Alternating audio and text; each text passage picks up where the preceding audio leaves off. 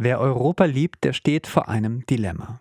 Großbritannien ist draußen, Viktor Orban baut irgendwie eine Diktatur, Polen verstaatlicht die Justiz. Geflüchtete, Budget, Ukraine, jedes Thema wird zur Krise, weil man sich nicht einigen kann. Dabei träumen doch viele Menschen von einer starken EU. Viele würden sogar instant ihren Pass tauschen für einen europäischen. Wieso ist das so verhunzt? Mein nächster Gast hat eine Lösung. Klar, eine radikale. Europa muss eine Republik werden, sagt Ulrike Guerreau. Die Nationalstaaten haben ausgedient. Ist das der einzige Weg für Europa? Was passiert, wenn wir so weitermachen wie jetzt? Mein Name ist Michel Mehle und darüber sprechen wir jetzt im Wissenschaftsradio. Wissenschaftsradio das Forschungsmagazin auf Radio Enjoy 91.3. Willkommen im Wissenschaftsradio und hallo Ulrike Guero.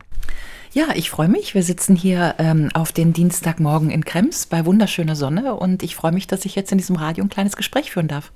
Staatsumbau in Ungarn, Justizreform in Polen, Großbritannien verlässt uns. Wir steigen gleich voll ein. Ähm, wie sieht es denn gerade aus in Europa?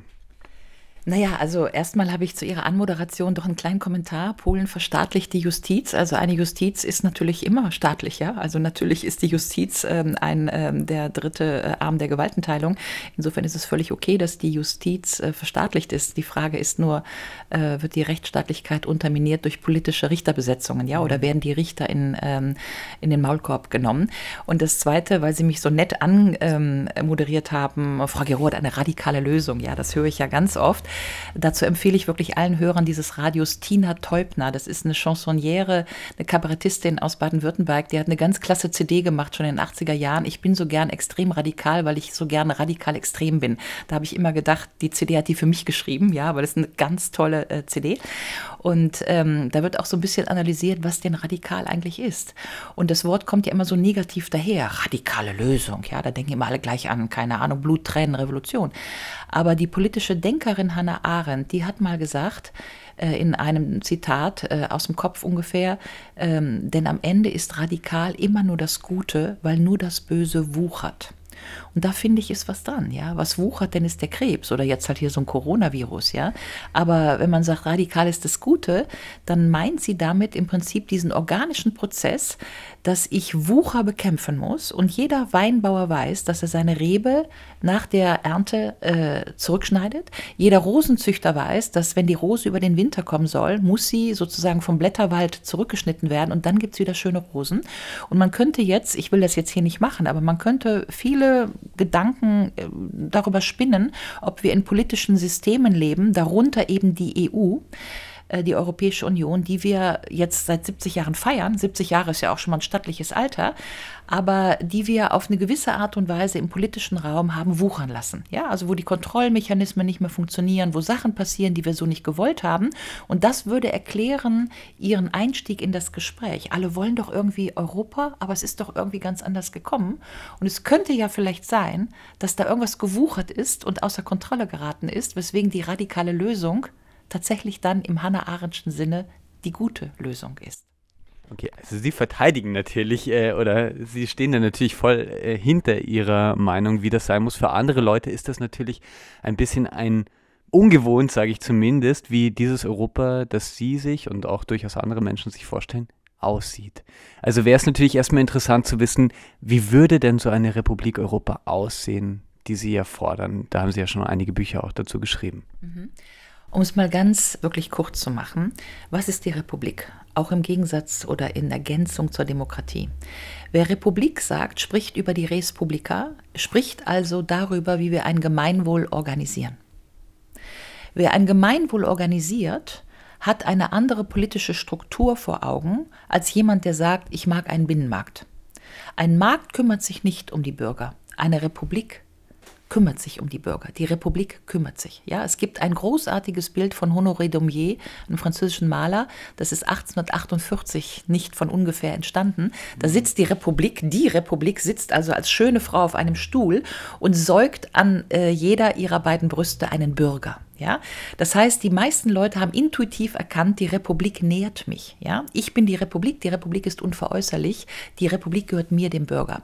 Und deswegen wollte ich dieses Juwel der europäischen Geistesgeschichte einfach mal wieder ins Gespräch bringen, wenn wir über Europa reden und habe mir gedacht, verknüpfen wir doch mal den Begriff Europas mit dem Begriff der Republik. Das ist das Erste.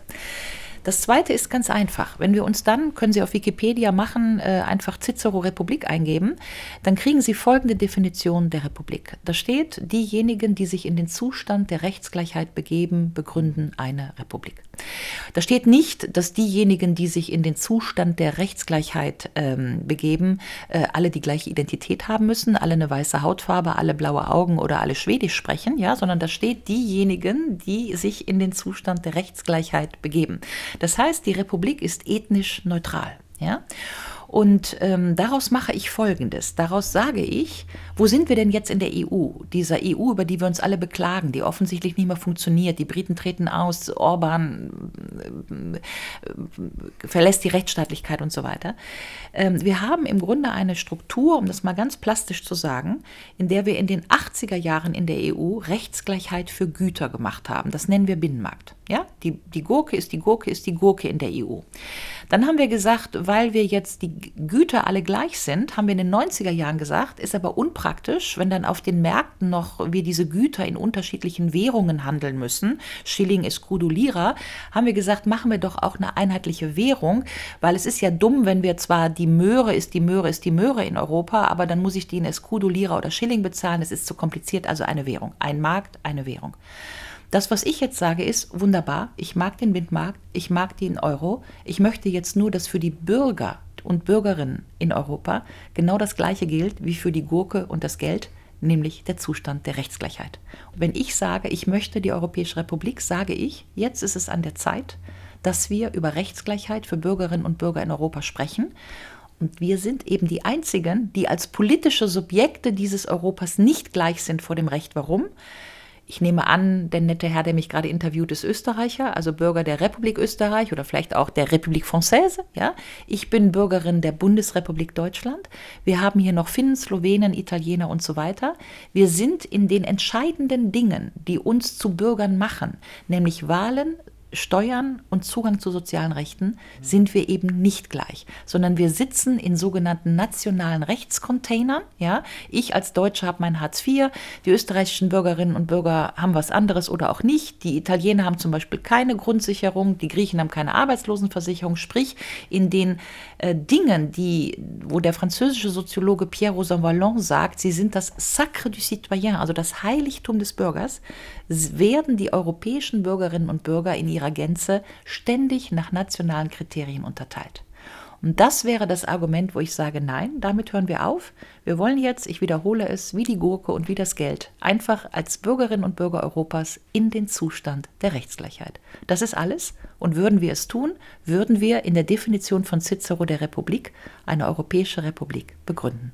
Am 8. Mai 2045 wäre das Gründungsdatum dieser Europäischen Republik, so schreiben Sie, so wünschen Sie sich das auch. Das bedeutet, das wären wirklich die gleichen Rechte für alle.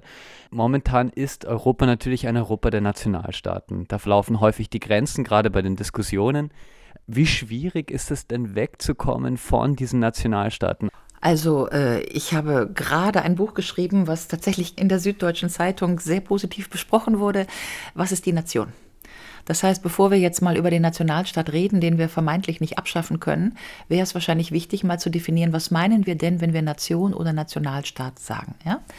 Es ist unbeschadet, und das bestreite ich nicht, dass es verschiedene Völker gibt. Ja, die Schotten, die Katalanen, die Tiroler, äh, die Basken, die Kursen, die Rheinländer, die äh, Bayern. Ja, nur mal um ein paar zu nennen. Ähm, einige von diesen äh, Völkern oder ethnischen Gruppen, die wir hier seit langem auf dem europäischen Kontinent haben, ja, einige von ihnen haben Nationalstaaten hervorgebracht diese Völker, die ich jetzt gerade aufgezählt habe, sind ja äh, im früher Königtümer gewesen. Ja, wir glauben ja immer, die Welt ist so geschaffen worden wie heute, ist sie natürlich nicht. Ja, auch Nationalstaaten waren nicht immer da und vieles von dem, was wir heute als Nationalstaat verhandeln, sind im Grunde Volksstämme, die früher einen König hatten und die es geschafft haben, aus dem König eine Republik zu machen. Ja, ich mache es mal ganz konkret, zum Beispiel die Sachsen. Ja, die Sachsen hatten natürlich einen König im Mittelalter. Ähm, dann äh, haben wir den Prozess der Neuzeit. Da werden die Königtümer abgeschafft im Prozess der Französischen Revolution. Und dann passiert Folgendes: Einige Völker schaffen es, einen eigenen Nationalstaat zu begründen, sozusagen eine Grenze, um sich alleine ihren kleinen Volksstamm herum zu begründen, ja, äh, die Ungarn zum Beispiel. Und einige, da ist es so, dass eben verschiedene Volksstämme zusammen in einen größeren Nationalstaat, in einer unitarischen Bewegung gehen.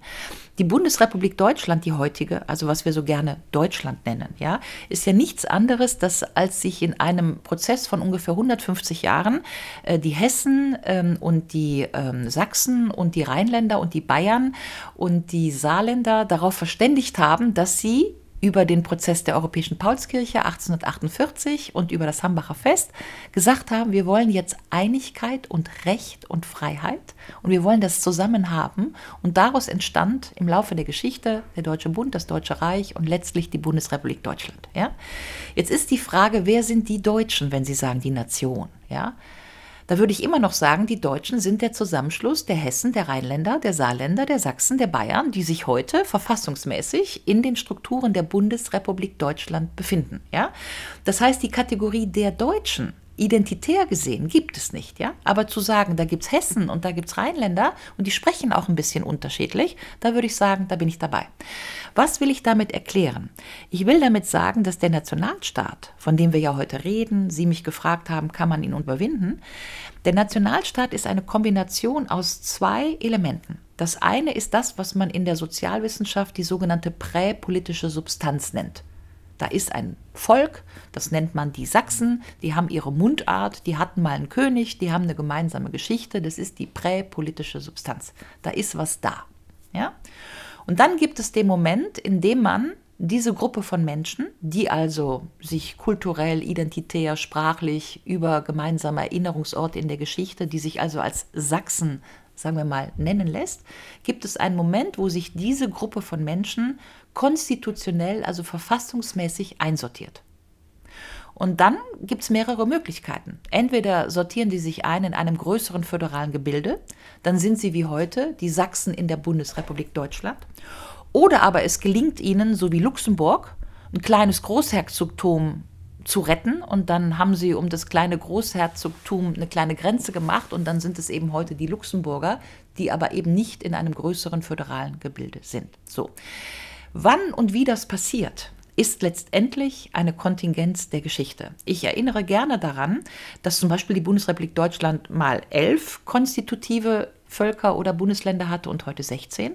Ich erinnere auch gerne daran, dass wir zum Beispiel 1955 ein Referendum hatten, wo man den Saarländern, wo man die gefragt hat, wollt ihr zu Frankreich, wollt ihr zu Deutschland oder wollt ihr vielleicht unabhängig werden? Dann haben die sich für Deutschland entschieden gut. Hätten die sich damals für Unabhängigkeit entschieden, dann hätten wir heute so ein kleines Saarland und wir würden behaupten, Saarland wäre auch ein Nationalstaat und das Saarland hätte auch einen äh, Ministerpräsidenten im Europäischen Rat und so weiter. Ich erinnere auch gerne daran, dass ich zum Beispiel noch 89 mitbekommen habe, nach der äh, Niedergang der, des Eisernen Vorhangs, dass es eine Tschechoslowakei gegeben hat, bevor dann die Leute entschlossen haben, wir machen daraus jetzt die Tschechische Republik und die Slowakische Republik. Ja?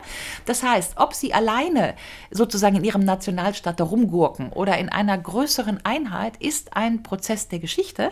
Und weil dieser Prozess offen ist und weil er kontingent ist, würde ich erstmal forsch behaupten, es gibt keinen Grund, warum wir nicht darüber nachdenken sollten, ob es nicht einen unitarischen Prozess geben könnte, in dem wir zu einer föderalen europäischen Republik werden. Das heißt, indem sich verschiedene kleinere Einheiten in einer großen föderierten politischen Einheit, die sich als Europäische Republik konstituieren würde, zusammentun.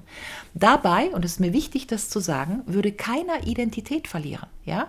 Also äh, die Korsen können die Korsen bleiben und die Bretonen die Bretonen, die Tiroler die Tiroler und die Burgenländer die Burgenländer und die Rheinländer die Rheinländer und so weiter, weil ähm, ich weiß ja, dass das heute wird ja Nationalstaat immer so mit Identität und so in Verbindung gebracht. Aber schauen wir mal auf Frankreich. Da wird es sehr exemplarisch. Die Korsen unten im Süden auf der Insel und die Bretonen oben im Norden, die haben nicht die gleiche Identität.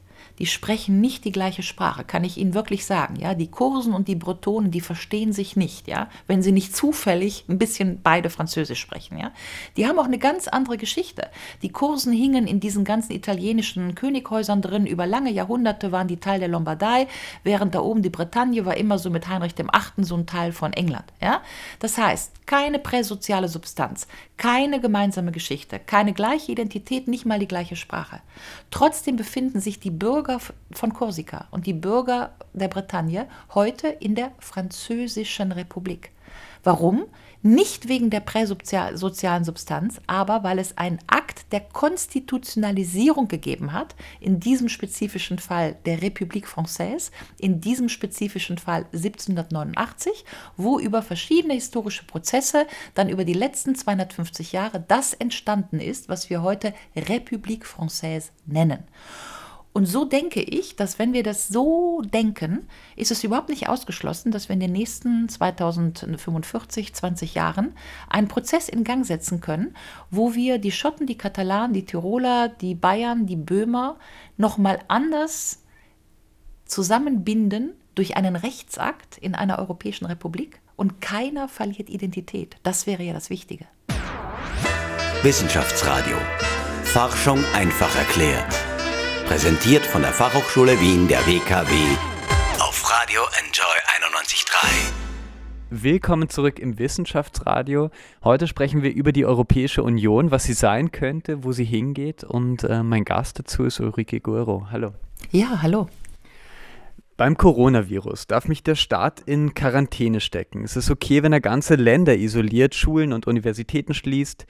Aber das Fliegen darf er mir nicht nehmen für die Umwelt. Das betrifft meine persönliche Freiheit. Wie sehe denn so eine persönliche Freiheit aus in der Europäischen Republik? Oh, also das ist jetzt wirklich eine schwierige Frage und ähm, führt uns auch ein bisschen weit weg. Äh, ich will es mal, ist auch eine andere Diskussion, ja, weil man natürlich sozusagen nicht nur darüber nachdenken kann und sollte, wie man ein politisches System verbessert, also institutionell besser macht, sondern es natürlich auch immer darum geht, welche gesellschaftlichen, sozialen Schocks erlebt dieses System gerade. Technologisierung, Algorithmen, Roboter und so weiter. Einerseits äh, Digitalisierung. Und zweitens, welche sozioökonomischen Bedingungen hat dieses politische System? Ja, und wenn Sie jetzt fragen, was ist der Begriff der Freiheit in der modernen Demokratie, würde ich Ihnen sehr kurz antworten, dass wir leider einen Freiheitsbegriff haben, der in, der letzten, in den letzten Jahren, Jahrzehnten eigentlich schon, pervertiert wurde, weil wir uns angewöhnt haben zu verstehen, dass Freiheit äh, ist, äh, ich kann tun, was ich will. Und die Demokratie ist sozusagen so eine Grundausstattung, ja, äh, für die ich nichts bezahlen muss und die das Trampolin dafür ist, dass ich tun kann, was ich will. Ja, das ist so ein bisschen das gemeine Verständnis von Freiheit, ja. Aber das ist natürlich keine Freiheit im politischen Sinne, sondern die Freiheit im politischen Sinne oder die Freiheit im republikanischen Sinne. Bei Kant, der mündige Bürger, ist natürlich eine Freiheit nicht von, sondern eine Freiheit zu. Eine Freiheit zum Schutze des Gemeinwohls, eine Freiheit zur Organisation eines gemeinschaftlichen Ganzen. Ja? Und da kann eben noch lange nicht jemand tun und lassen, was er will, wenn er denn das Gemeinwohl gefährdet. Deswegen ist ja Kant in seinen ganzen Schriften ähm, im Grunde vom sogenannten mündigen Bürger ausgegangen, also von einem vernunftsbegabten Wesen, das eine innere Einsicht in die Dinge hat, die dem Guten und dem Ganzen förderlich sind. Und Kant ist davon ausgegangen, dass der mündige Bürger sich so verhält, dass er dem Gemeinwesen nicht schadet. Wenn ich das jetzt auf heute appliziere, müsste ich sagen, dass der vernünftige Mensch zumindest heute nach herrschender Informationslage bereit ist, seinen Fleischkonsum deutlich zu reduzieren. Mhm ähm, äh, regionale Produkte aus ökologischer Landwirtschaft zu kaufen, äh, sein SUV verkauft ähm, und nicht Ski läuft. Ja, um mal ein paar Sachen zu äh, nennen. Ich habe dazu jetzt auch gerade einen kleinen Aufsatz geschrieben, ja, Begräbnis der Aufklärung. Das ist meine Auseinandersetzung mit der Frage, weil Sie natürlich völlig recht haben, wer kann mir die Freiheit nehmen? Aber die Demokratie kann es natürlich, weil das Verbot ist ja ein zutiefst demokratisches Instrument.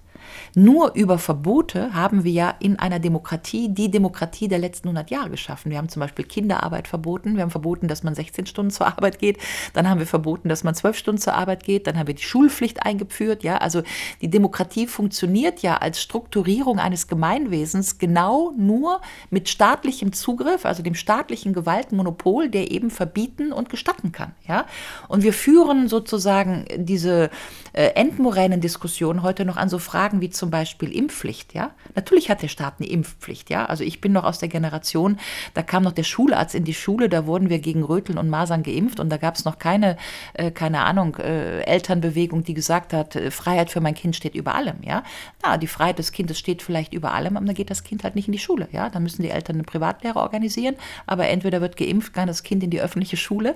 Der öffentliche Raum braucht Regeln. Punkt. Ja, und insofern ist die Frage, ob wir wieder äh, in eine Kultur kommen, in der wir verstehen, dass die Freiheit eben nicht von ist, sondern Freiheit zu, was ein republikanisches Freiheitsverständnis wäre und nicht ein ähm, libertäres Freiheitsverständnis. Mhm. Und das verbinde ich schon mit der Idee der Europäischen Republik. Aber das ist trotzdem eine Nebendebatte.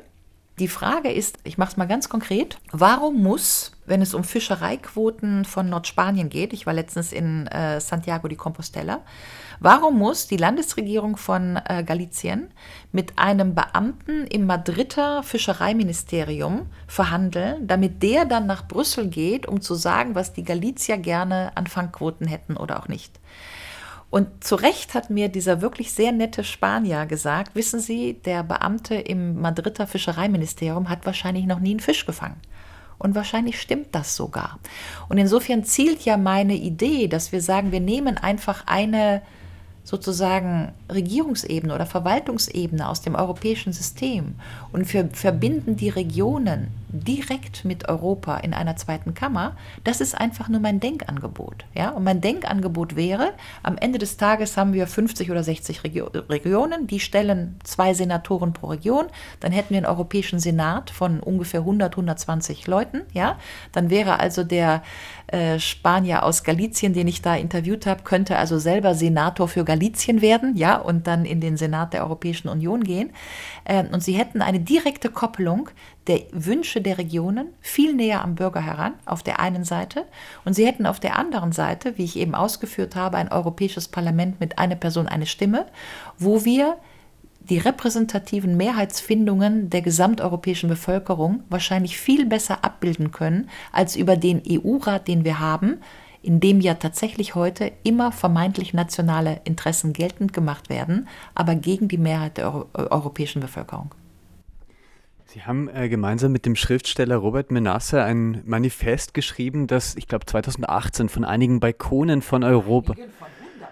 Von 140 Balkonen in Europa äh, verkündet wurde, die Republik Europa. Das ist schon in allen Medien gewesen.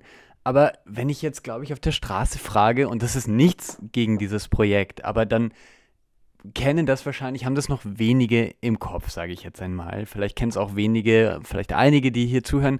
Aber wieso ist denn das irgendwie schwierig für diese Idee äh, von einer Republik von Europa, von einem anders organisierten Europa, wirklich in die Köpfe zu kommen von vielen Menschen? Ich glaube, viele denken, so wie Sie das tun, über dieses nationalstaatlich organisierte Europa überhaupt nicht hinweg. Also erstmal bin ich ganz stolz, dass wir den Katalog zur Republikausrufung auf den Markt bringen. Ja, The European Balcony Project or the Emancipation of European Citizens. Es ist ein wirklich ganz schöner Katalog, 220 Seiten. Ich mache jetzt mal eine kleine Werbeeinlage. Aber wir haben das Manifest, von dem Sie gerade gesprochen haben, haben wir in 33 Sprachen abgedruckt, auch in Türkisch, Arabisch, Esperanto, Latein. Ja, also wirklich innovativ. Äh, das kann also äh, jeder in Europa kaufen und lesen und verstehen. Und daneben haben wir nur, äh, da haben wir nur Fotos aus den Städten getan. Es ist ein Bildband, äh, wo die Republik ausgerufen wurde. Und es waren ja 140 Städte, weitgehend Theater, aber nicht nur Theater. Und es war so ein Erfolg, dass wir, es haben 25.000 Leute teilgenommen und die haben uns alle ihr Video- und Bildmaterial geschickt. Und aus diesem Video- und Bildmaterial haben wir diesen Katalog gemacht. Und noch eine Schlaufe weiter haben wir, weil es tatsächlich sehr erfolgreich war, letztes Jahr eine Ausstellung dazu gemacht ähm, über die Republikausrufung. Und die Exponate dieser Ausstellung liegen, vielleicht interessant für einige Hörer, im Moment im Museum für Geschichte der Stadt Nürnberg, die gerade eine Ausstellung haben über Utopien. Damit will ich nur sagen, die Idee wandert, weil wir, glaube ich, im Moment alle Hunger haben auf Utopien. Ja, das ist ja im Moment so dieses, muss das denn ewig so weitergehen? Ja, also der Nationalstaat und Trump und keine Ahnung was. Also ich glaube, der Hunger in der Bevölkerung auf neues Denken ist tatsächlich da. Jetzt fragen Sie mich, warum kommt das nicht so in die Köpfe? Die Antwort ist erstens, wir waren eine Truppe von dreieinhalb Leuten, ja, mit Crowdfunding, die diese Republikausrufung gemacht haben. Ich verneige mich vor den vor den Frauen, die das gemacht haben. Verena Humer möchte ich ausdrücklich erwähnen, eine Österreicherin, die, das, die die Projektleitung war. Ich hatte so engagierte Leute, die ihre Zeit, ihre Energie nicht gezählt haben, um dieses Projekt, was so einen Anklang gefunden hat, sozusagen durchzuführen, aber im Wesentlichen ohne Geld. Wir haben ein bisschen Crowdfunding gemacht, wir haben irgendwie 36.000 Euro Crowdfunding gemacht, aber damit äh, ist eigentlich schon alles gesagt. Money makes the world go round, ja. Also glauben wir doch nicht, dass diese sogenannten Populisten, Stephen Benn oder so, also dass die Leute morgens aufwachen und sich denken, huch, wie schön ist meine Nation, ja. Ich meine, es war doch der österreichische ähm, äh, äh Volkstheater-Schriftsteller Nestreu, der immer gesagt hat, die schönste Nation ist die Resignation, ja. Also ich glaube wirklich nicht, dass die Österreicher morgens im Bett liegen und sagen, huch, meine schöne Nation, mein schönes Österreich, ja. Warum denken das jetzt so viele Leute, die Nation der Nationalstaat und so weiter? Weil sie damit gefüttert werden wie mit Babybrei. Und wie werden sie gefüttert? Weil es jetzt, keine Ahnung was, Servus TV, Medienformate, alle reden jetzt von der Nation ja. Das ist wie so ein, also im Supermarkt ist ja auch Angebot und Nachfrage. Wenn sich tausend Schokoriegel anbieten, kaufen die Leute tausend Schokoriegel, ja. Wir bieten im Moment die Nation wie Sauerbier an, aber, und das wird nicht dazu gesagt, dahinter steckt ja ein Interesse von Leuten, die sie anbieten. Das heißt, Diskurse werden gemacht. Und im Moment gibt es einige Leute, die ein intrinsisches Interesse daran haben, alle möglichen Bücher, Publikationen und so weiter über Nation, Nationalismus unter die Leute zu bringen, um den Leuten in großen Zeiten der Verunsicherung, ja, soziale Krise, äh, Griechenland-Krise, äh, Coronavirus-Krise, wo die Leute im Grunde nach Sicherheit schreien, ja, im Grunde den Leuten zu insinuieren, ah, deine Nation, deine Nation, deine Nation ist die Rettung, ja. Ähm, da sage ich mit Bertolt Brecht, ja, äh, Nation ist, wofür man am besten kämpfen kann. Ja, also natürlich werden die Leute damit aufgestachelt und äh, da, insofern ist das gefährlich und ähm, zu übersehen, dass hinter so einer nationalen Werbung natürlich meistens auch der Geldadel steht. Ja, gucken Sie sich mal an, Alice Weidel, von wem die finanziert wird, ja, aus der Schweiz, diese Firmenstrukturen. Gucken Sie sich mal an, von wem Marine Le Pen das Geld bekommt, ja. Äh, da da wird es ja richtig interessant, wenn Sie dann kluge Analogien zu den 1920er Jahren ähm, schließen wollen. Ja, das heißt, ähm, es gibt ja den schönen Satz, äh, ich glaube, der ist von Bukharin, ähm, wenn äh, die Bourgeoisie sich sicher fühlt, macht sie Demokratie, wenn sie sich unsicher fühlt, macht sie Faschismus. Ja? Und das erklärt ja alles. Das heißt, wenn die Bourgeoisie sich unsicher fühlt, ja, dann werden halt ganz viele Bücher gedruckt über Nationalismus, dann wird das Volk auf gut Deutsch instrumentalisiert in den Nationalismus hinein. Dann reden halt alle über Nationalismus und die Leute fangen an zu verstehen, oh, die Nation wird mich retten, ja bevor sie dann die Nation verteidigen und dafür bluten müssen. Ja, das ist ja meistens das Ende, was niemand erzählt. So, damit habe ich jetzt, glaube ich, gesagt, dass das alles höchst gefährlich ist, aber ich habe Ihnen auch eine Antwort dafür gegeben, warum mich niemand finanziert. Weil hm. ich instrumentalisiere ja keinen. Ja? Und äh, weil ich eben gerade keinen instrumentalisieren möchte, sondern weil ich ein schönes Gemeinwesen schützen möchte oder schaffen möchte und ein Gemeinwesen vielleicht, in dem es auch noch soziale Gerechtigkeit gibt, ähm, dann ist das ja sozusagen tendenziell vielleicht sogar gefährlich, ja, und zwar für diejenigen, die heute Macht und Geld haben, ja. Und da liegt eine interessante Baustelle, wenn man sich darüber fragt, warum kriege ich denn mein Projekt nicht gehebelt, ja? Und die einfache Antwort wäre zu sagen, weil es, ich betone noch, zu viele Leute gibt, die was dagegen haben, weil sie sich in ihrer eigenen Macht- und Herrschaftsstellung sozusagen ähm, beeinträchtigt fühlen, ja, die sagen, oh, Moment mal, dann verliere ich ja meine Stelle, meine Position, ja, oder eben, weil der Diskurs der Europäischen Republik ja nicht darauf geeicht ist, das sogenannte Volk zu instrumentalisieren. Ich möchte den Leuten ja wirklich ein Europa schaffen, in dem sie sich wohlfühlen. Ich bin sogar überzeugt, ja, dass wenn ich mal Gelegenheit hätte, zu den FPÖ-Wählern zu sprechen, ja, die würden wahrscheinlich mit mir durch die Tür der Republik gehen, weil ich ihnen sage, pass mal auf, du behältst deine Region, du behältst deine Identität, ich schaffe dir noch ein starkes Europa und zwar ein handlungsfähiges, in dem es dir gut geht die soziale Krise überwunden ist und wir diese komische nationalstaatliche Konkurrenz mal beenden. Aber dir, du, die du dich als Protestwähler gerade verraten fühlst, ja, du gehst in die Nationalismusfalle, anstatt mit mir durch die Tür der Europäischen Republik zu gehen. Da liegt die Baustelle. Und wenn ich das hebeln könnte und wenn ich dafür, de facto geht es am Ende um Geld, ja, also wenn ich zehn mehr Leute hätte, damit ich so wie Stephen Bannon so ein schönes Büro in Brüssel hätte und das mal professionell mit ein paar Leuten und ein paar Social Media Advisors so richtig raus sozusagen äh, äh, pushen könnte, ja, bin ich voll überzeugt, würde ich für die Europäische Republik Mehrheiten generieren und zwar vor allen Dingen in den Milieus, die sich heute zu Recht als Protestwähler bezeichnen, weil sie in den letzten 20 Jahren vernachlässigt wurden. Also der Spendenaufruf startet jetzt äh, sozusagen. Trotzdem gibt es diese Idee, ja. Auch Jean-Claude Juncker eben in seiner Abschiedsrede an das Europäische Parlament hat von einem Europa gesprochen, das größer ist als wir alle. Also es gibt diese Ideen auch in Brüssel, aber wie sieht es dort genau aus? Wie reden die Mitarbeiter in den Gängen von Brüssel über ein Europa? Darüber spreche ich jetzt mit Peter Fritz, ORF-Korrespondent in Brüssel. Wissenschaftsradio. Forschung einfach erklärt. Präsentiert von der Fachhochschule Wien der WKW auf Radio Enjoy 91.3. Das Coronavirus bestimmt derzeit das Tempo der Europäischen Union. Wie weit stehen die Mitgliedstaaten in dieser und anderen Krisen zusammen? Dafür ist bei mir Peter Fritz, der Chefkorrespondent des ORF in Brüssel. Hallo, Herr Fritz. Guten Tag. Ja, Anfang März schließt Italien mehrere Regionen im Norden. 16 Millionen Menschen sind betroffen. Der Anfang großer Auswirkungen des Coronavirus in Europa. Wie haben Sie die EU-Länder in Bezug auf das Coronavirus denn erlebt in dieser Zeit?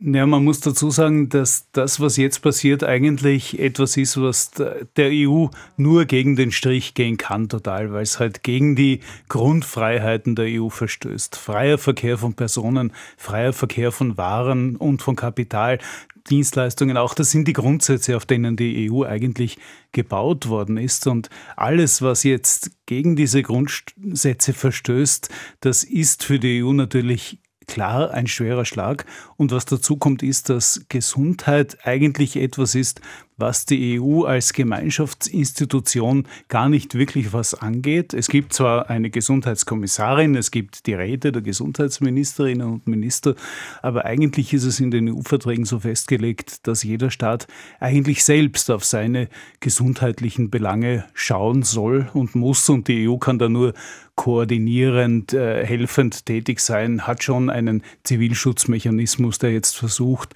wenigstens äh, Schutzmaßnahmen äh, zwischen den einzelnen Staaten auch äh, zu koordinieren und äh, Dinge dorthin zu liefern, wo sie benötigt werden. Aber wenn ein Staat sagt, ich lasse momentan nichts weg, ich lasse keine Schutzmasken in ein anderes Land gehen, kann die EU nicht viel ausrichten. Wie geht es Ihnen da auf persönlicher Ebene? Das Parlament ist in Brüssel zusammengekommen Anfang März.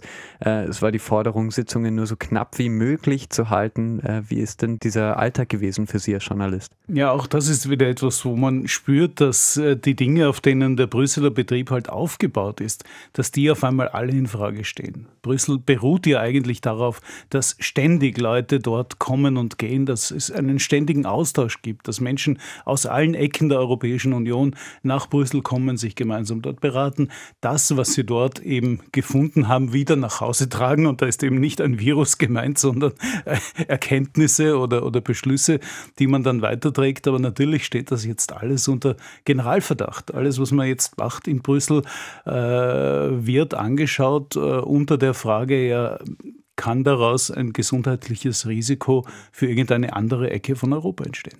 Es war auch die Hochzeit äh, einer anderen Krise. Tausende Geflüchtete sind vor der griechischen Grenze gestanden, die aus der Türkei gekommen sind. Hier hat Deutschland den ersten Schritt gemacht, indem es zugesagt hat, 1000 bis 1500 Kinder aufzunehmen. Können denn Krisen in der EU nur von Nationalstaaten gelöst werden, aber nicht von der Gemeinschaft? Es ist immer noch so, dass die EU halt eine Dauerbaustelle ist und genau dieser Zwiespalt zwischen Gemeinschaftsmaterien und nationalen Materien, der macht es so schwierig in Europa auch wirklich äh, was Entscheidendes weiterzubringen. Und äh, Innenpolitik, vor allem auch das Asylwesen, sind im Prinzip tatsächlich Sache der Mitgliedstaaten. Auch wenn man sagt, wir wollen eine gemeinsame EU-Innenpolitik aufbauen, so ist es doch seit 2015 unverändert so, dass jeder Staat alleine darüber entscheidet, wer dort Asyl bekommt. Mit riesigen Unterschieden. In manchen Staaten ist die Anerkennungsquote sehr hoch, in manchen ist sie nahe bei Null. Und äh, das äh, wirft natürlich eine ganze Menge von Fragen auf. Auch die Frage, dass sich Leute natürlich auch überlegen, äh, ob sie weil, wohin sie streben, wenn sie in der Europäischen Union streben, welchen Staat sie da im Auge haben. Das ist ja auch ein Generalproblem. Es gibt eben nicht das europäische Asylsystem und das europäische, den Status als europäischer Flüchtling, der dann innerhalb von Europa äh, irgendwo äh, etwas suchen oder finden kann. Es gibt nur einzelne Staaten mit ihren jeweiligen Regelungen. Trotzdem werden diese Probleme, die sich dann immer schnell zur Krise ausweiten, ähm, betrifft die ganze Union. Vor zehn Jahren hat Griechenland das erste Mal im April Hilfe angesucht in der Wirtschaftskrise. Wie betrachten Sie die in, im Rückblick? W wurde das gemeinschaftlich gelöst? Durchaus, ich würde sagen, es ist schon äh, in gewissem Sinn eine Erfolgsgeschichte, natürlich ein sehr hart und sehr teuer erkaufter Erfolg für viele. Die Programme, die man Griechenland auferlegt hat, die waren sehr hart, sehr schwierig, auch für viele, aber es hat halt auch die, der Charme, die Leichtigkeit in dieser Lösung dann doch daraus bestanden, und das geht halt bei Finanzdingen schon, bei Flüchtlingsdingen nicht, dass man die Lösung zum Teil 60 Jahre in die Zukunft hineingestreckt hat, dass man äh, Griechenland Konditionen für die Rückzahlung von Krediten gegeben hat, die eben mit einem Horizont von mehreren Jahrzehnten versehen waren. Und das, dadurch kann man sagen, lassen sich Finanzkrisen, wenn es im Allgemeinen friedlich bleibt, leichter lösen als solche Krisen wie zum Beispiel um die Migration, denn die Menschen stehen jetzt da und nicht erst in 50 Jahren. Ich spreche heute mit Ulrike Guerreau über die Republik Europa. Sie fordert eben ein ganz anderes Europa. Die Regionen haben dort viel mehr Macht, die Nationalstaaten fast keine. Ist das realistisch? Kaum. Europa ist ein Bund von, äh, in weitestem Sinne doch, muss man sagen, Nationalstaaten, die das gewesen sind und auch wahrscheinlich noch absehbare Zeit bleiben werden. Staaten, die auf ihre jeweilige Eigenheit großen Wert legen, die zwar schon sich grundsätzlich bekennen zu dieser europäischen Zusammenarbeit, zu diesem Rules-Based Approach, also dass man gemeinsame Regeln definiert und sagen, wir spielen nach gemeinsamen Regeln, ja, das schon, aber eben nur in bestimmten Bereichen, wenn es eben vor allem um Handel, um Wirtschaft, um Finanzwesen geht, da weitestgehende möglichste Vereinigung. Aber schon daran ist ja zum Beispiel Großbritannien mit seiner Mitgliedschaft dann gescheitert. Genau daran, dass die gesagt haben, okay, ein gemeinsamer Markt, das lassen wir uns noch einreden, aber keinerlei weitere Schritte zu einem weiteren Zusammenwachsen. Für die Briten war dann in der Mehrheit auch der Europäische Gerichtshof zum Beispiel schon zu viel des Hineinredens in die eigene Kompetenz. Trotzdem gibt es diese Fantasie noch tatsächlich. Äh, Jean-Claude Juncker, der ehemalige Kommissionspräsident, sagte in seiner Abschieds- Rede an das Parlament, ähm, ja, bekämpfen Sie den dummen Nationalismus, es lebe ein Europa, das mehr ist als wir alle. Mhm. Also wie sehr gibt es diese Gedanken noch in Europa, in Brüssel? Na, im Kleinen gibt es sie selbstverständlich. Also es sitzen jetzt in diversen Verhandlungssälen in Brüssel sitzen Menschen und zerbrechen sich den Kopf darüber, wie in den Tiefgaragen der Europäischen Union in Zukunft wie viele äh, Steckdosen für Elektrofahrzeuge dort äh, verpflichtend angeboten werden müssen. Und dann wird es wahrscheinlich irgendwann eine gemeinsame europäische Vorschrift geben, okay, in der ganzen EU kann man sich darauf verlassen, in jeder Tiefgarage müssen so und so viel Elektroauto aufladen Ladestationen stehen. Ja, also ist auch schon was. Das ist auch ein Schritt zur Einigung Europas, aber das sind halt eben sehr kleine Trippelschritte und die ganz großen Dinge, da wird man eher äh, übereinkommen, dass man nicht übereinkommen kann. Anfang März war Kommissionspräsidentin die aktuelle Ursula von der Leyen 100 äh, Tage im Amt. Wie sehen Sie denn Ihre Rolle? Sie bemüht sich, sie geht sehr engagiert vor, sie versucht, sehr, sehr viele Pflöcke schon am Beginn der Amtszeit einzuschlagen. Sie hat eben mit diesem grünen Deal, mit diesem Programm, das dazu führen soll, dass Europa längerfristig äh, CO2-neutral wird und nicht mehr Treibhausgas ausstößt, als es wieder einfangen kann, mit diesem Programm etwas angestoßen. Auch auf vielen anderen Ebenen probiert sie es, ob das jetzt das digitale Europa ist, ob das äh, Programme sind zur Frauengleichstellung. Vieles, vieles wird jetzt angeregt, wird jetzt probiert. Aber man muss auch dazu sagen, das meiste schaut dann so aus, dass man sagt, ja, wir beginnen jetzt mit einem Konsultationsprozess. Also wir hören uns einmal in ganz Europa um und wir schauen, was daraus werden könnte. Und dann wird man erst ziemlich langfristig darüber beratschlagen können, ob das jetzt wirklich etwas gebracht hat oder ob es bei reiner Ankündigungspolitik geblieben ist. Die Kritiker an einer Europäischen Union, an einer gemeinsamen Union werden ja stärker in vielen Ländern. Ähm, es machen viele Länder ihren eigenen Stiefel, um es so zu nennen. Wie sehen Sie denn das Europa in der Zukunft? Es wird wahrscheinlich, äh, wenn man jetzt äh, von irgendwelchen großen äußeren Einflüssen absieht, die dann kommen könnten von irgendwelchen ganz katastrophalen oder Gott möge abhüten äh, kriegerischen Erscheinungen, wird sich das Europa, wie es jetzt ist, wahrscheinlich äh, ziemlich mühsam weiterwurschteln. Es wird äh, ungefähr so in dem Tempo weitergehen wie bisher. Man wird große Fragen haben, in denen man keine Einigung findet. Man wird kleine Fragen haben, in denen man sagen kann, okay, wir haben wenigstens hier eine Einigung und ein einheitliches Vorgehen geschafft. Aber das große Problem, die große Wunde, die ja zum ersten Mal geschlagen wurde 2016 mit der Abstimmung äh, in Großbritannien und jetzt auch mit dem faktischen Austritt, diese Wunde verheilt so schnell nicht. Also dass zum ersten Mal diese Gesellschaft, diese Gemeinschaft, die ja aufgebaut wurde, einerseits auf möglichst engem Zusammenwachsen, ever closer union, und andererseits auch auf Expansion, dass also alle, dass das ein ganz nobler Club ist und alle wollen eigentlich in diesen Club hinein. Und auf dem Balkan ist es ja heute noch so, aber zum ersten Mal hat es einen Staat gegeben, der gesagt hat, nein, in diesem Club, in diesem Club wollen wir eigentlich nicht mehr sein. Und das hat die EU, glaube ich, ziemlich verheerend getroffen und die Folgen dieses Austrittes werden doch noch ziemlich lange spürbar sein. Würden Sie Ihren österreichischen Pass gegen einen europäischen tauschen?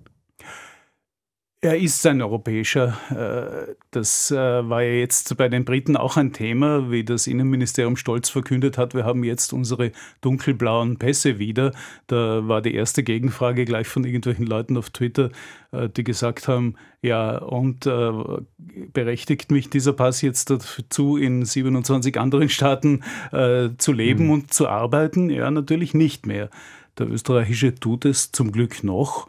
Und sollte man ihn ersetzen durch einen blauen europäischen, ja, würde ich wahrscheinlich nichts dagegen haben, aber, aber, so wie ich die EU kenne, würde dann gleich drunter stehen, so wie bisher Europäische Republik und drunter österreichische Nation, Provinz, Staat, was auch immer. Vielen Dank, Peter Fritz. Sehr gerne. Wissenschaftsradio, das Forschungsmagazin der FH Wien der WKW. Willkommen zurück im Wissenschaftsradio. Heute geht es um die EU und Europa. Zusammen sitze ich jetzt mit Ulrike Goro. Hallo. Ja, hallo. Wir haben schon über die Nationalstaaten gesprochen und auch darüber, wie sehr sie sich streiten oft. Wäre das denn unter Regionen anders? Streiten sich Regionen weniger als Staaten?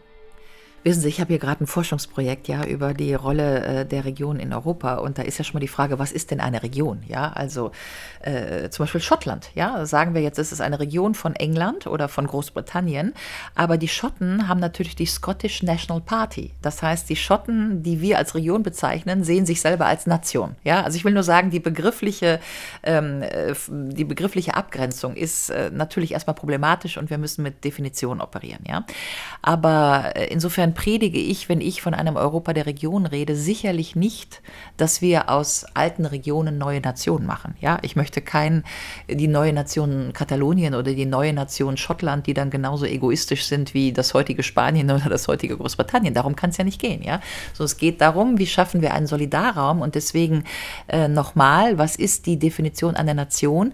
Marcel Mauss, der französische Soziologe, sagt, eine Nation sind diejenigen, die ihre wirtschaftlichen Abhängigkeiten erkennen erkennen und sich ihrer bewusst werden und die deswegen beschließen, ihre, Insti ihre Solidarität zu institutionalisieren und in staatliche Verhältnisse zu überführen. Das heißt, die Definition von Nation ist nicht, was ist meine Herkunft und Identität, sondern die Definition von Nation ist, wer entscheidet über die soziale Frage zusammen. Und das ist, das ist das entscheidende Argument, ja. Also wenn Sie zum Beispiel irgendwie, äh, sagen wir mal, eine Krise haben, ja, dann ist innerhalb der Bundesrepublik Deutschland klar, äh, den Leuten da in Schleswig-Holstein, denen helfen wir oder den Saarländern, weil es sind halt Deutsche, ja. Und jenseits der Grenze, wenn da die gleiche Krise ist, ist das halt Polen, denen helfen wir nicht. Das heißt, Nation ist, wer die soziale Frage gemeinsam entscheidet. Das ist die Nation.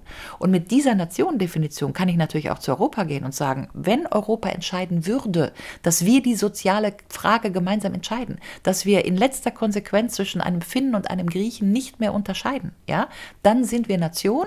Und was macht man mit konsolidierten Nationen? Man verfasst sie als Republik. Ja, weil alle Nationen werden ja als Republik verfasst. Republika d'Italiana, Republik Österreich, äh, Bundesrepublik Deutschland, Respospolita, Republik Française. So.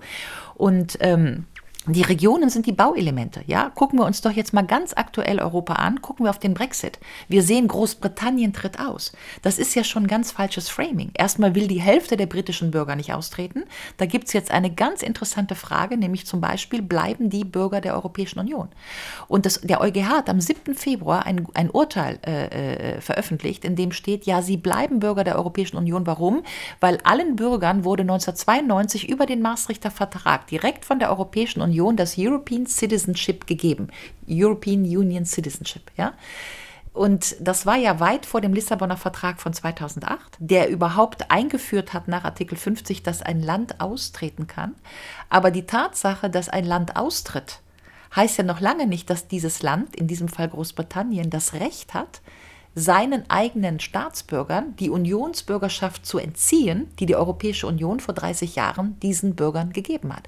Das ist im Moment das höchst interessanteste und zugleich strittigste EuGH-Gutachten, was auf dem Tisch liegt. Und an dieser Frage wird sich die Zukunft Europas ermessen. Ich bin wahnsinnig froh, dass der EuGH so entschieden hat. Warum?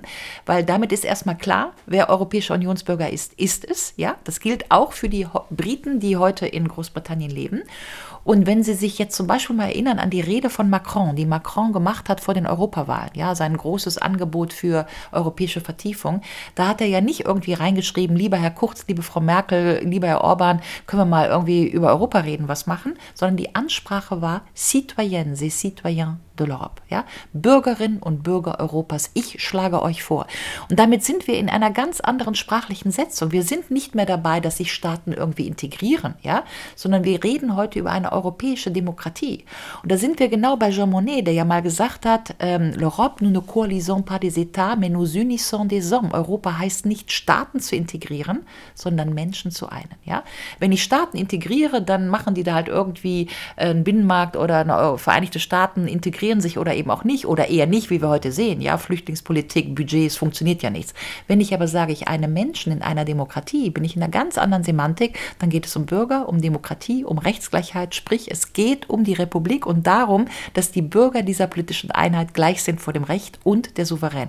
Das ist mein Denkangebot, aber wir sind mittendrin, wie ich Ihnen gesagt habe, weil wir haben dieses EuGH-Urteil vom 7. Februar, wir haben die Ansprache von Macron, alle reden über die europäischen Bürger. Ich gebe Ihnen noch ein Beispiel, ja, Frau von der Leyen, 9. Mai wird sie eine große Konferenz zur Zukunft Europas anbieten.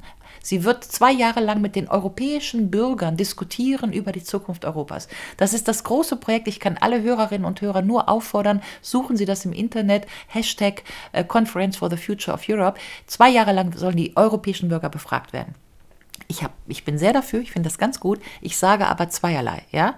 Bürger werden nicht befragt, sondern Bürger entscheiden. Ja, also die Befragung der Bürger alleine ist im Grunde schon eine Unverschämtheit, ja, weil wir werden nicht befragt, wir entscheiden. Dann sind wir in einem vernünftigen politischen System. Und zweitens, ich möchte wirklich europäische Bürgerin sein, bevor ich als solche adressiert werde, weil am Ende des Tages bin ich noch Bürgerin der Bundesrepublik Deutschland. Und wenn man mich anspricht als Unionsbürgerin, als Bürgerin der Europäischen Union, dann möchte ich auch Bürgerrechte von dieser Europäischen Union bekommen. Und diese Bürgerrechte sind ganz einfach. Ich möchte ein Parteienrecht, ich möchte ein Vereinsrecht, ich möchte ein Wahlrecht, ich möchte ein Steuerrecht, ich möchte ein soziales Recht und das alles europäisch, weil das sind die Heiligtümer von Bürgerschaft.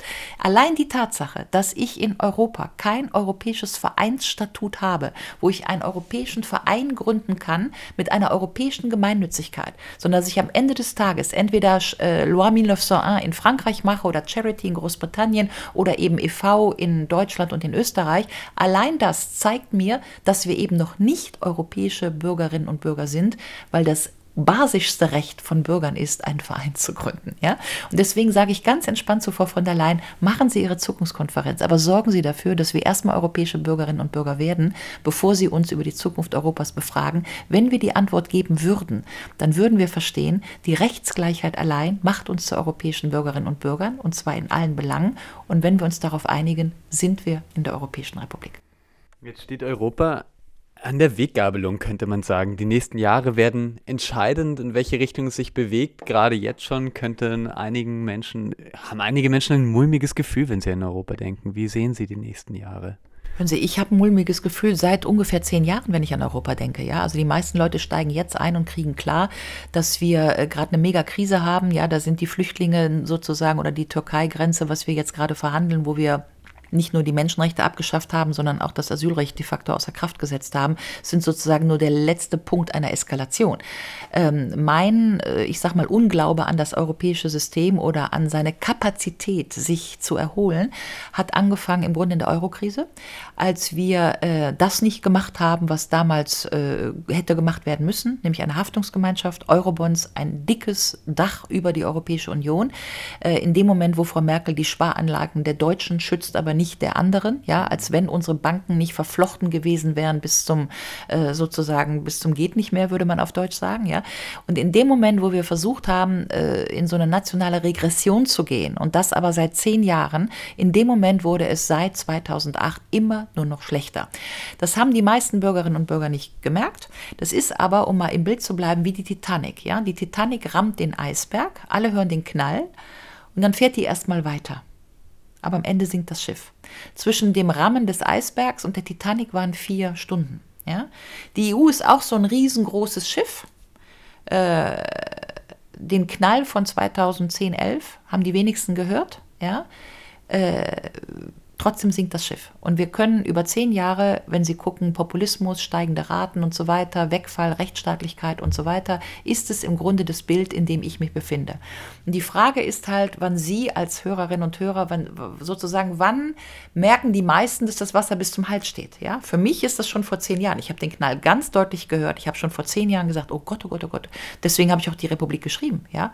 weil ich gedacht habe, wir müssen jetzt aus dem, was ist, nämlich dem Markt und der Währung, müssen wir endlich weitertragen in ein neues Projekt, damit es einfach weitergeht, ja, weil so wie die EU ist, ist sie nicht stabil. Den Knall haben jetzt einige gehört und seitdem geht es nur noch abwärts. Das ist meine Einschätzung der Lage und ähm, Sie haben es ja in Ihrer Anmoderation gesagt, wir haben jetzt den Brexit, wir haben die Schotten, die da sozusagen äh, verzweifelt auf dieser Insel sitzen, ja, und im Grunde sagen, ey, wir wollen auch nach Europa. Das spricht genau für mein Europa der Region, dass wir sagen, hey, Schotten, na klar könnt ihr dabei sein, ja, ihr seid sowieso europäische Bürger, das kann euch Großbritannien nicht entziehen, was die EU euch 92 gegeben hat. Ihr könnt als Schottland sozusagen konstitutives Element einer europäischen Republik werden. Das heißt, ähm, da steht die Tür ja weit offen mit dieser schottischen Frage über ein äh, neues Nachdenken von Europa. Es wird sich in den nächsten Jahren zeigen, ob die Nicola Sturgeon äh, das Recht überhaupt bekommt von Herrn Johnson, ein zweites Referendum durchzuführen. Ja, das kann Herr Johnson ihm aber ihr, ihr verweigern, aber dann wird es Unruhe in Schottland geben. Das heißt, wir wissen nicht, was passiert. In Großbritannien ist nichts, wie es mal war. Ja, müssen Sie nur mal hinfahren, um das zu verstehen. Die Schotten sind sehr nervös. Ähm, in Irland äh, gibt es große Probleme, ob die Bürgerkriegssituation, die wir befriedet haben in den 90er Jahren, wieder losgeht oder ob vielleicht Nordirland sich mit der Republik Irland zusammenschließt. Ja, dann haben wir auf gut Deutsch ein amputiertes Großbritannien, Schottland weg, Irland, Nordirland weg, vielleicht sogar Wales weg. Da bleibt eigentlich nur noch die City of London. Die schwimmt dann da irgendwie im Ärmelkanal rum, ja, und kann dann äh, vielleicht gegen den Euro spekulieren. Ähm, dazu zählen wir jetzt mal Polen, Ungarn, Rechtsstaatlichkeitsabbau. Aber gucken wir mal auf Frankreich, ja. Gelbwesten, Streik, haben wir alles gesehen. Heute in den Umfragen äh, ist Marine Le Pen mit Macron mit 29 Prozent gleich auf. Allein die Annahme anzunehmen, dass 2022 im Mai Macron sozusagen naturellement wieder Französisch französischer Präsident wird, diese Annahme ist nicht berechtigt. Ja? Jetzt können wir uns lange darüber unterhalten, wie so ein Haus ins Wanken oder die Titanic, die da so langsam untergeht, ja, ähm, was, was da Ungarn, das ist sozusagen kleiner Ballast, ja, aber Frankreich ist eine andere Baustelle. Ja? Das heißt, wenn in Frankreich was passiert mit der französischen Demokratie 2022, und dann gucken wir uns an, das deutsch-französische Tandem, das heißt, die Systemtheorie sagt, wenn Sie so einen Sandhaufen haben, dann rieselt am Anfang immer irgendwie so leicht was ab. Ja? Aber irgendwann, plupp, fällt der Sandhaufen in sich zusammen. Das ist so ein bisschen, ich will auch niemandem Angst machen, verstehen Sie mich nicht falsch. Ich möchte nur einfach eine historische, zeitgenössische Situation möglichst sauber analysieren. Aber vielleicht erinnern Sie sich an den 9-11, wie wir eine Dreiviertelstunde zugeguckt haben, wie die Türme wanken. Ja? Und dann ging es auf einmal sehr schnell. Wir haben auch 1990 gesagt, äh, die USS, UdSSR, für die Älteren, die das noch kennen, dass wir mal eine Sowjetunion hatten, too big to fail, wird nie zusammenkrachen, viel zu groß. Ja? Und dann hat sie angefangen zu wanken und in drei Wochen war sie weg. Das heißt, äh, ich will das auch nicht herbeireden, verstehen Sie mich gar nicht falsch, ja. Ich bin nur der Meinung, und das ist meine Geschichtsphilosophie, dass es, ähm, dass sozusagen historische Situationen sich immer dann ändern, wenn ein externer Faktor auf die Situation kommt, den man nicht einpreisen kann. Das war so ein bisschen wie der Schuss in Sarajevo mit dem Thronfolger 1914, ja. Das war die kleinste Schlagzeile in der Wiener Zeitung auf der letzten Seite. Da hat nie jemand gedacht, dass das mit drei Monate Verzögerung mal so ein kleiner Supergau werden könnte, ja. Das heißt, wir tun ja immer so, als wenn wir alles planen dann machen wir noch eine Ratssitzung, da beschließen wir noch mal das und es wird alles völlig geplant, transparent sozusagen durchgeführt. Aber Wissen Sie, der Moment der deutschen Wiedervereinigung war ungefähr so, dass am 8. November 1989 noch die meisten Leute gesagt haben, die Wiedervereinigung hätte ich gern, wird nie passieren. Ja? Und am 9. November war sie auf einmal da, nicht weil Herr Honecker und Herr Kohl sich an einen Tisch gesetzt hätten, um den Wiedervereinigungsvertrag zu machen, sondern weil Herr Schabowski da saß und auf die Frage eines Italieners, nämlich ab wann die Grenze jetzt offen ist, ja, keine Antwort wusste, mit den Schultern gezuckt hat und gesagt, eigentlich weiß ich es nicht, ich glaube mal ab sofort. So. Und das, was ich nur sagen möchte, ähm, ist, dass es bestimmte Situationen der Geschichte gibt, von denen keiner weiß, dass sie passieren. Aber wenn sie passieren, dann sind auf einmal Dinge möglich oder wird auf, geht ein Film los, ja, von dem man vorher nicht gedacht hat, dass er passieren könnte. Wenn Sie mein Geschichtsbild fragen, dann sitze ich ja nicht hier, das war Ihre Frage von eben, wie können wir jetzt die Europäische Republik planen und, und Herr Kurz und Frau Merkel und Herr Macron unterschreiben die jetzt und dann gibt es einen schönen Staatsvertrag, ja. Aber die Tatsache, dass ich die Europäische Republik nicht auf diesem Weg in die Geschichte kommt, heißt ja nicht, dass sie nicht in die Geschichte kommt, sondern vielleicht kommt sie nur auf einem anderen Weg und auf einem, den wir uns gar nicht vorstellen können. Und deswegen ist meine Arbeit, die ich hier nur mache, eine Arbeit für den Tag X plus 1 damit wir was in der Tasche haben, wenn es wieder darum geht, wie gestalten wir Europa im 21. Jahrhundert und dass da ein Blueprint liegt, den die meisten Leute gut finden, sympathisch, demokratisch, sozial und wo es dann auf einmal möglich sein wird zu sagen, ey, machen wir das doch mal. Rechtsgleichheit für die Bürger, Regionen, ist doch relativ plausibel, können wir doch genau machen. Es war beim Euro, letzter Satz, nicht anders. Ja? Der Euro wurde 1970 erfunden von dem luxemburgischen äh, Finanzminister Werner. Da haben alle gesagt, sag mal, du bist ja ein Spinner, gemeinsame Währung, was soll das denn? Ja, der wurde ausgelacht. 1970 bis 89, dann fällt die Mauer, kommt der Maastrichter Vertrag 92. Das heißt, wir haben 22 Jahre gebraucht.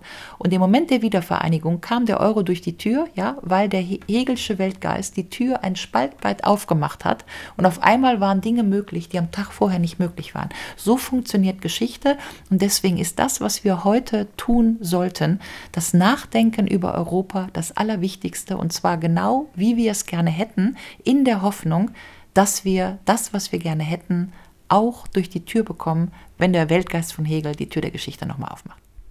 Vielen Dank, Frau Göro. Wissenschaftsradio, das Forschungsmagazin. Jeden Dienstag von 10 bis 11. Alle Infos unter enjoyradio.at.